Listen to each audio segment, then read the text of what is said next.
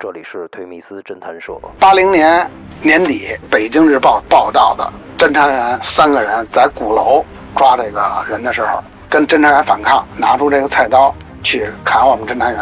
他带刀的目的是吓唬老百姓，也有真正拿出刀子跟我们对着干的。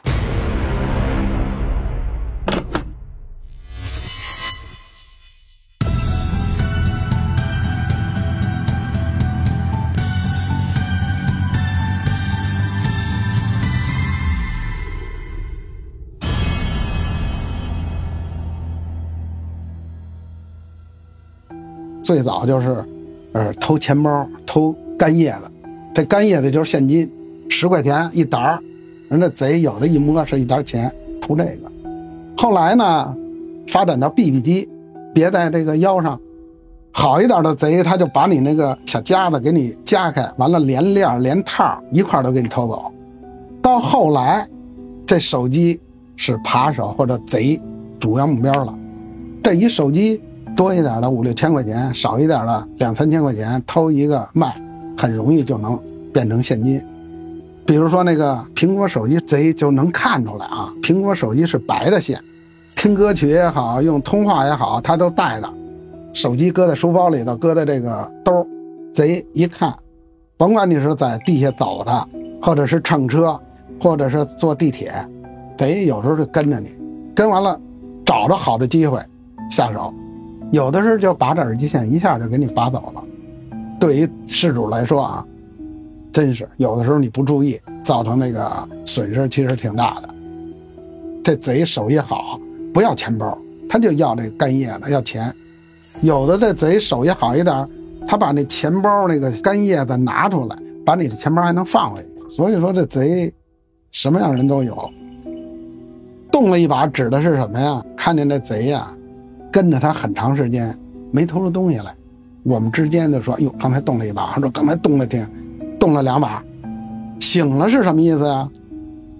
在我们工作的时候跟着他，他发现我们了，我们管这叫醒了，或者叫惊了，就没法再工作了。还有是你跟的时候，你的穿衣打扮，或者你跟得太近了，他回头看你的时候，把你给记住了。一回头，这个人刚才。二路的时候就跟着我上车，哎，这上二十路怎么还跟着我呀？他看你一会儿，看你一会儿之后呢，他一是不偷了，二是突然下车，下完车完了之后再上来，涮一道，涮一道就是看看你是不是跟着我，你是不是便衣警察，或者是你是不是马爷？因为这马爷呢是怎么回事啊？扒手和贼对我们便衣民警的这么一个。官称，这是马爷，他认为安全了之后，他再去作案，他再去偷，往往呢是这么一个过程。应该是九几年，我们在六路车上啊给这贼抓了，抓完之后他就跟我们反正聊了聊，我就问他是谁谁谁你认识吗？谁谁你认识？哎呦，他说比我们大，他不带我们玩，他认为是他的大哥一级的，我们也进不了他那群儿，进不了他那圈儿。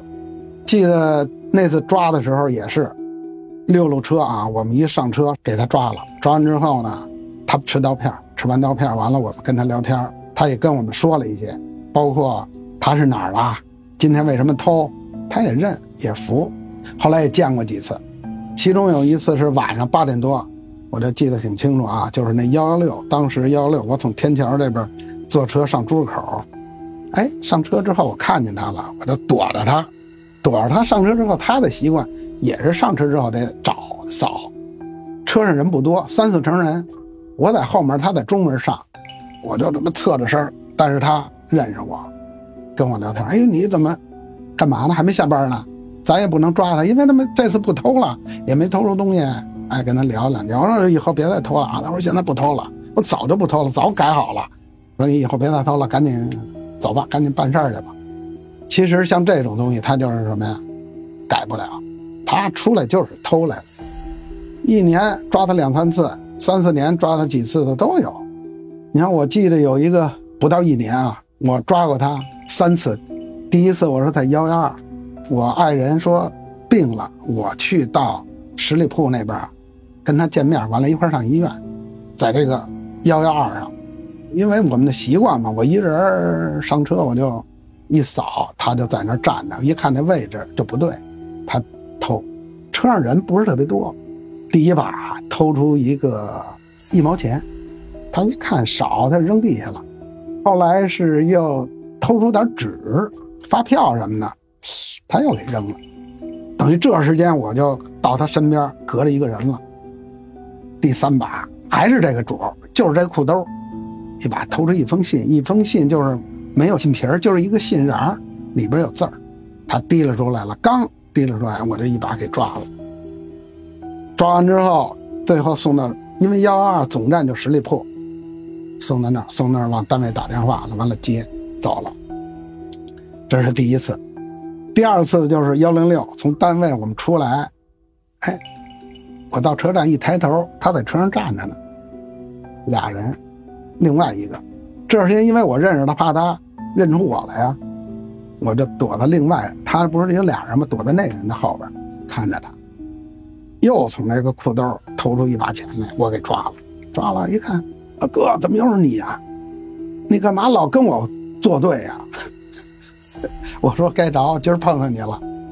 这是第二次，第三次是在天桥，也就那么巧，又是偷，偷完了给抓到了。抓着之后，你怎么抓着我好几次啊？怎么就你老抓我？他认为我跟他作对，就抓他我说不但抓你，别人也抓，不是你背，你应该的。哥俩都偷这个，都是偷东西。但是我就一年就抓他三次，因为他呀比较特殊，个儿也不高，有点抠了尖儿，长得也挺让人过眼不忘似的，我就认识他了。别的也有啊，抓的有两次，有三次的，有四次的都有。